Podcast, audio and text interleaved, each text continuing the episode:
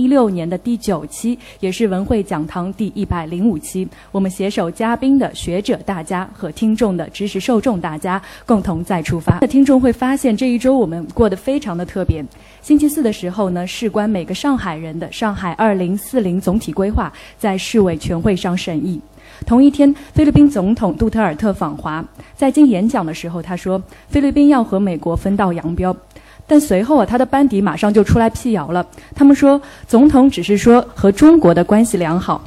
而星期五到昨天呢，收复被伊斯兰国占领的摩苏尔三万大军正在发力。伊斯伊拉克总统呃说进展要好于预期。在叙利亚的阿勒颇，在周四也开始了短暂的停火。而在差不多九十五年前的一九二一年，一位英国年轻人也曾穿过阿勒颇地带。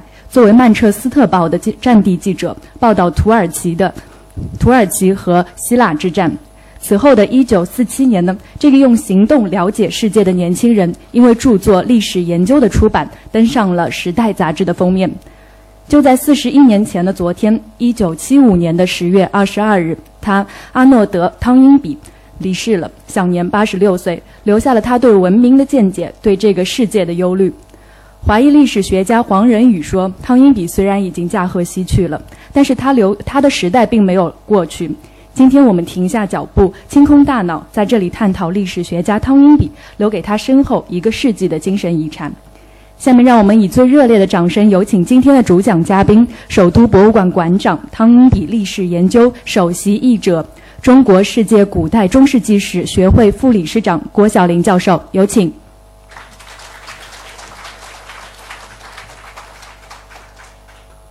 文汇讲堂邀我到上海，和我们上海热心的朋友们，呃，一起来讨论呃有关汤因比的一些事情。我想主要是因为上海人民出版社呃不久前出版了一套汤因比著作的中译本合集，我是这套书的主译之一。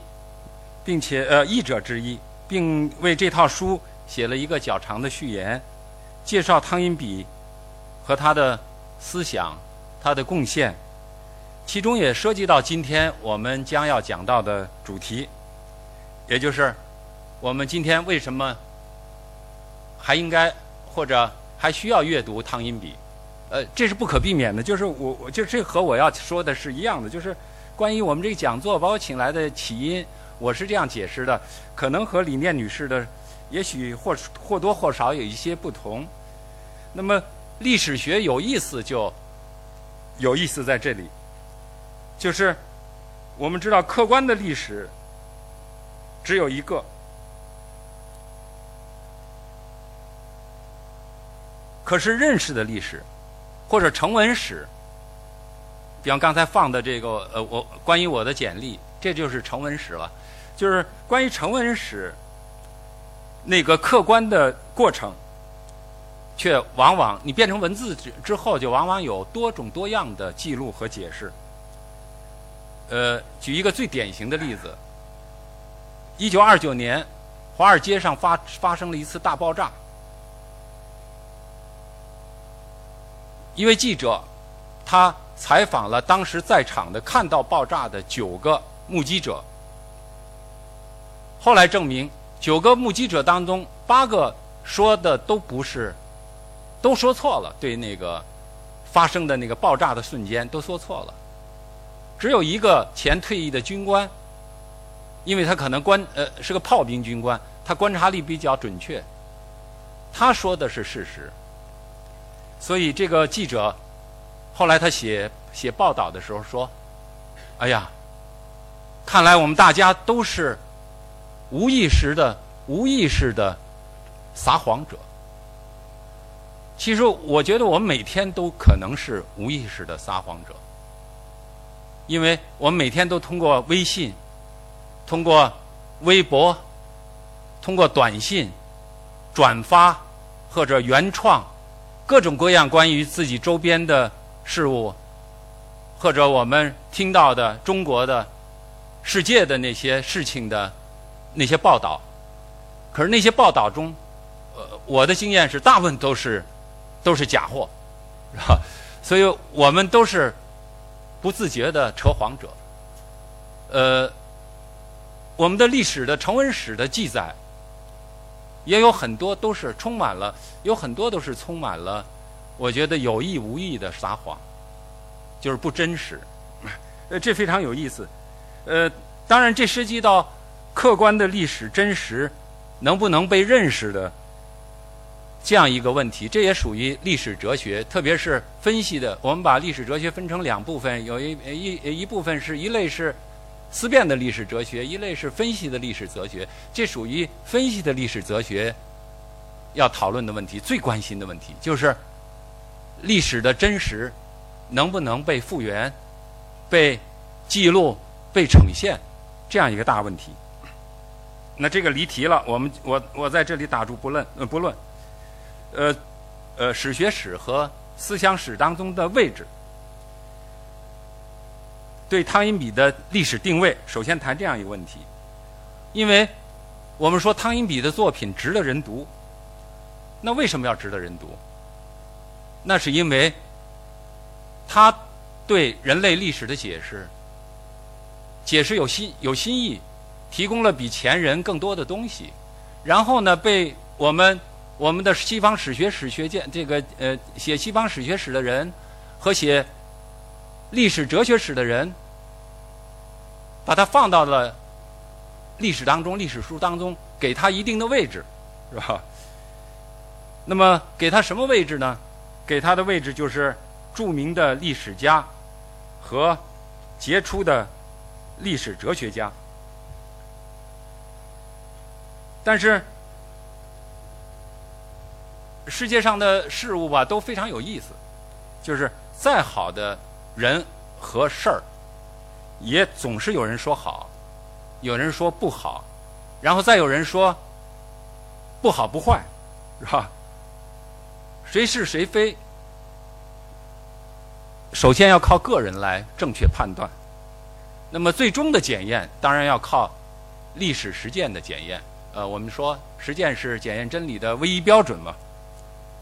那么我们看微信当中，网络上对同一个事物点评的人、跟贴的人，总是分成正、反和，大体上就分这么三三派不同的论点。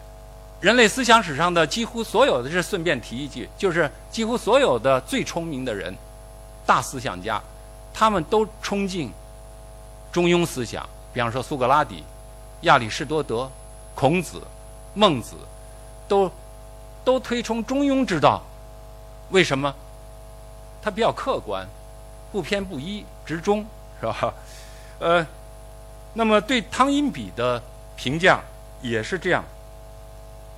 我们刚才的给的他那个定位，著名的史学家，出色的杰出的历史哲学家，这个定位，意义也有很多，特别是在。专业史学界不少的专业史家不承认汤因比是有贡献的历史家，因为他们认为汤因比的治学套路和专业史学不一样。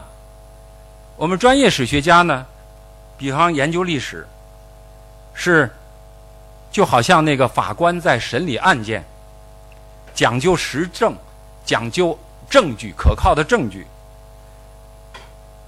讲究这个一手史料，所以在史学界里有这样一句格言，就做叫做“有一分史料说一分话，有九分史料不说十分话”，是吧？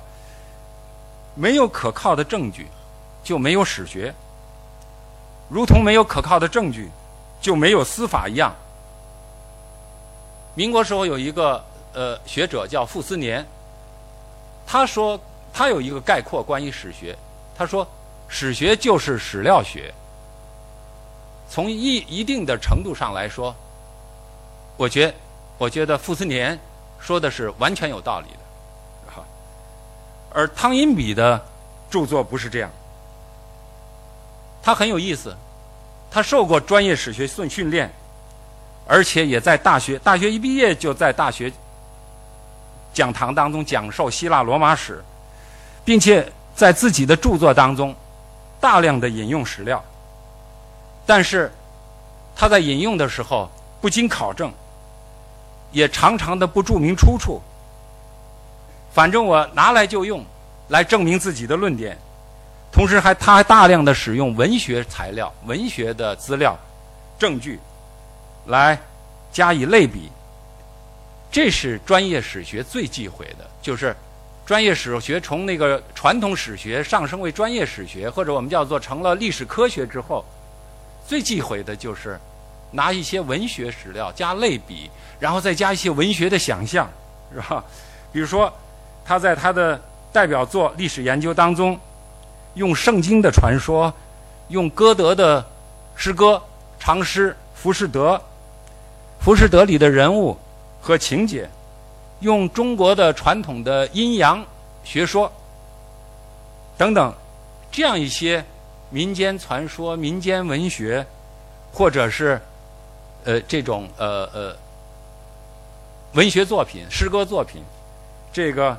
来论证自己的论点，这是严格的专业史家不能容忍的做法。但他这样做也有他自己的理由，他为自己的做法辩护。他说：“我们历史研究应该同时运用三种方法：历史、虚构和科学。”那么在他看来，历史方法是注重事实，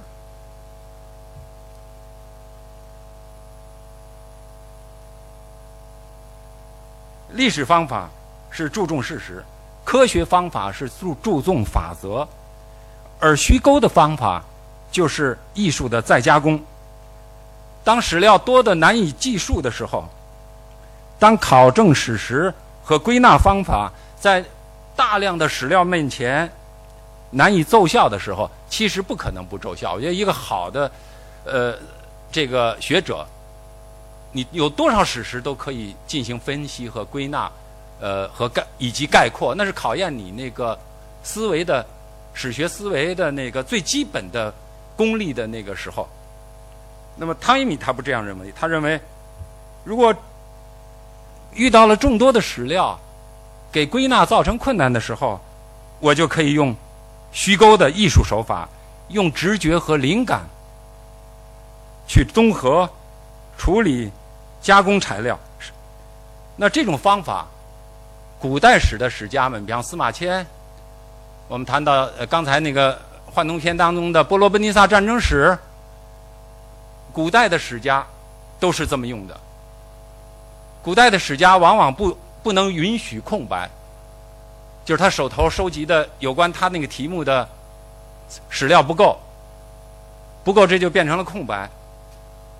那他怎么办呢？比方说，古希腊最好的史家修昔底德，他写了一本书叫《波罗奔尼撒战争史》，写波罗奔尼撒战争的起源、过程，也想写结果，但是他突然呃 得患病离世。一个人写一个。完整的战争，当然会有许多空白。比方说，对方敌国的那个政治家们的演说，或者他所在的雅典国家的那些政治家的演说，因为大部分时间他已经被放逐，就是远离了这个雅典城，也不能参与公民大会去听那个演讲。那这样就造成了撰写的空白。可是，在他的书中，他不能容忍空白，他大量的杜撰。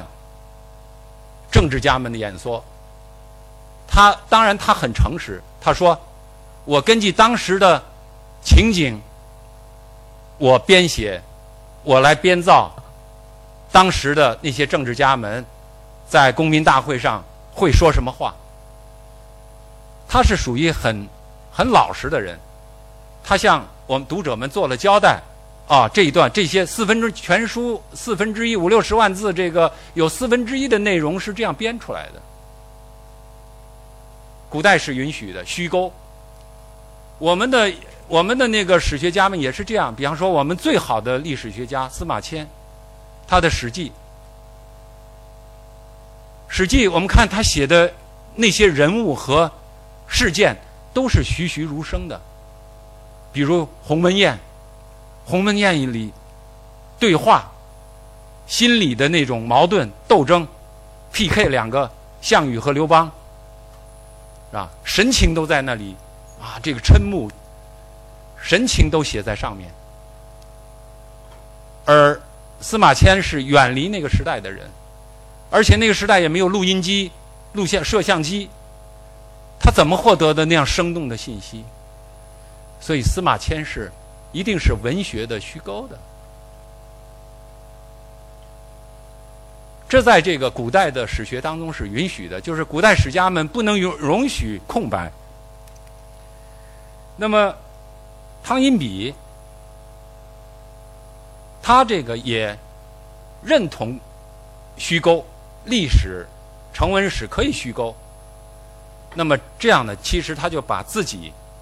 同古代的史家的那种对史学的那个那个认识水准，等等于等同了起来，回到了前专业史学的阶段，啊，所以这是不能，我觉得是不能呃不能接受的错误。所以，像类似这样的作品，就是虚构的作品，在今天我们要读。要读的话非常之多，历史书，比方回忆录体的历史书，有很多是著名的名作。比方说《往事并不如烟》，写的非常的好，文笔那么漂亮。可是他写的那些笔下的人，个个都都是他是小姑娘的时候，比方她妈妈带着她到谁谁家里去，她能记得那么清楚，他们说的每一句话都是用直接引语。就好像有录音机一样，所以，我们现代现代的历史作品当中，同样充满了大量的虚构，而这是专业史学是嗤之以鼻的。所以，对于汤因比提倡的虚构的方法，我自己也不能认同，因为他混淆了史学和文学的区别。等于回到了文史不分家的前专业史学阶段，在专业史学圈子里，自然不会得到好评。那仅就这一点，我也不愿意给汤因比的书，比方当做史学著作，我也不给他打高分，是吧？这个，那也正因为如此，汤因比的史作在专业史学的家的眼里，被看作是过于出书。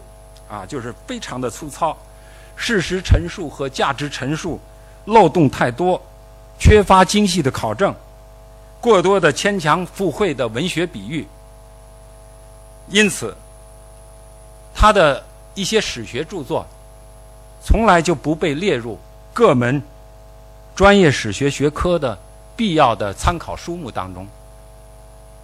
你比如说，他在大学教古希腊史。但他的古希腊罗马史的著作，比方说《希腊文明与特征》一九二四年出的，还有《希腊文明从荷马到修昔底德》，也是二四年出的。然后汉尼拔的遗产遗产，布尼战争对罗马社会生活所产生的影响，这是一九六五年出的。就这都是史学著作，但是从来没有被列入到大学历史学专业的。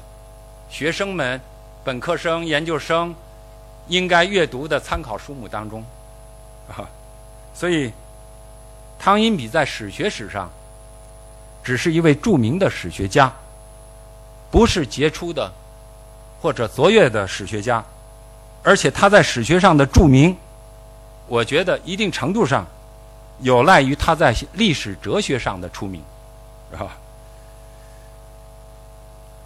这是我们说两头不讨好，他先不讨好历史学界，但是我们也不能因为他有这个缺陷，那谁没缺陷呢？没有一个人的，没有一个人，一个人的作品是没有缺陷的，是吧？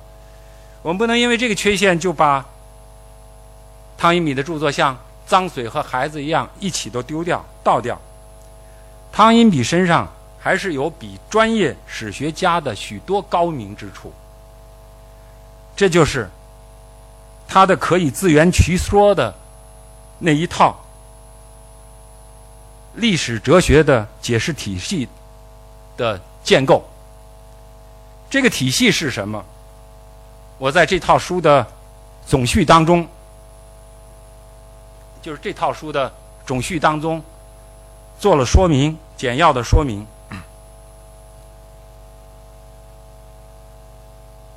这个体系的建立超越了专业史学家的范围，他们的目力所及，跨界到了哲学领域。但是非常有意思的是，专业哲学界也对汤因比的历史哲学并不看重。专业史呃哲学家们很少提到汤因比。大家如果翻一翻哲学这个专业的。著作很少有人提到汤因比，到目前为止都是这样。我对这种现象的解释是：历史哲学在哲学学科当中属于一个哲学家们并不大关注的方向，就是它是一个很小的一个分支学科。呃，为什么哲学家们不关注？我觉得有。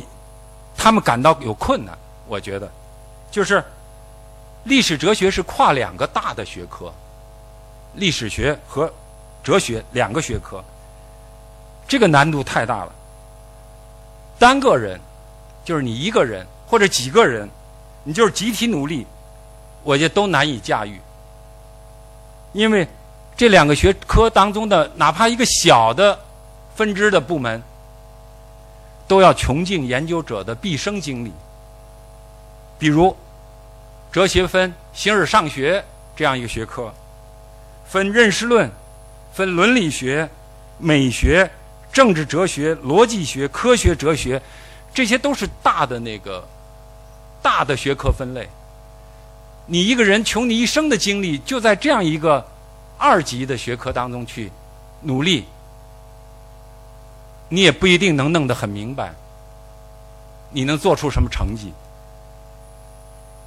如果哲学家你还要跨跨界到历史学这个大学科当中，历史学和哲学是一样的，也非常的庞大，它包括国别史、区域史、世界史，以及相关的，比方说考古学、古文字学等等。这样一些分支学科，即使在历史学科的内部，你就是一个一门中国史，那个中国史学家，你要通先秦，你就可能不懂魏晋；你通魏晋，你就不敢说你懂明清，是吧？我是做古代史的，在古代史领域，即使在古希腊史里面。也许你只你可能一辈子你能把那个政治史弄通了就不错。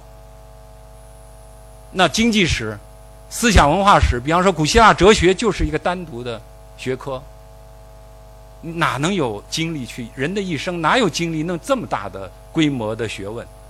所以，如果哲学家跨界到历史学，或者历史学家跨界到哲学，我觉得都是费力不讨好的事儿。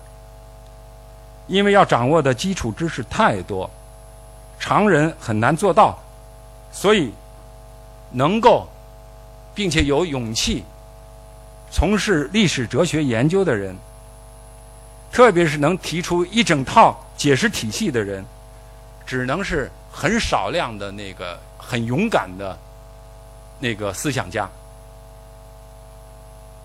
我们。只要看一下这个思辨的这个历史哲学的历史，可数到就进入历史的没有几个像样的历史哲学家。汤因比是在这个其中是最大的一个，就是他是全面的关照那个整个人类的文明史，然后每一个文明他都要给他。一番自己的解释，这个没有什么人做过。你比方说思辨的历史家、呃，哲学家维科，呃，黑格尔、康德、马克思，没有人这样做过。只有一个人类似他做了那么大规模的工作，就是德国的一个思想家施本格勒，他写了一本《西方的衰落》，也是一个二十世纪很著名的思辨的历史哲学家。所以，汤因炳这人是个挺了不起的人。可是，即使在就这很少量的大思想家的他们的作品当中，除了他们自己擅长的领域，其实都是错误百出。随便举哪个都可以找他们那个软腹部近视，因为他不可能面面俱到，可是他引的东西又多，是吧？所以。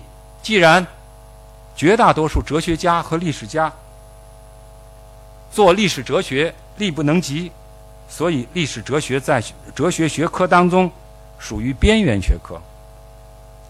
而史学家汤因米的论述，在哲学家看来，抽象思维的高度也不够，带有玄学的色彩。你老是弄一些文学的东西加以比拟嘛，类比嘛。啊认为他不得哲学的要领，是吧？哲学是抽象思维、逻辑思维，一环扣着一环，是吧？环环相扣的，你怎么能拿一些虚幻的那个缥缈的那个材料证据来证明你自己的观点呢？所以，汤因比在哲学家那里也不得好，是吧？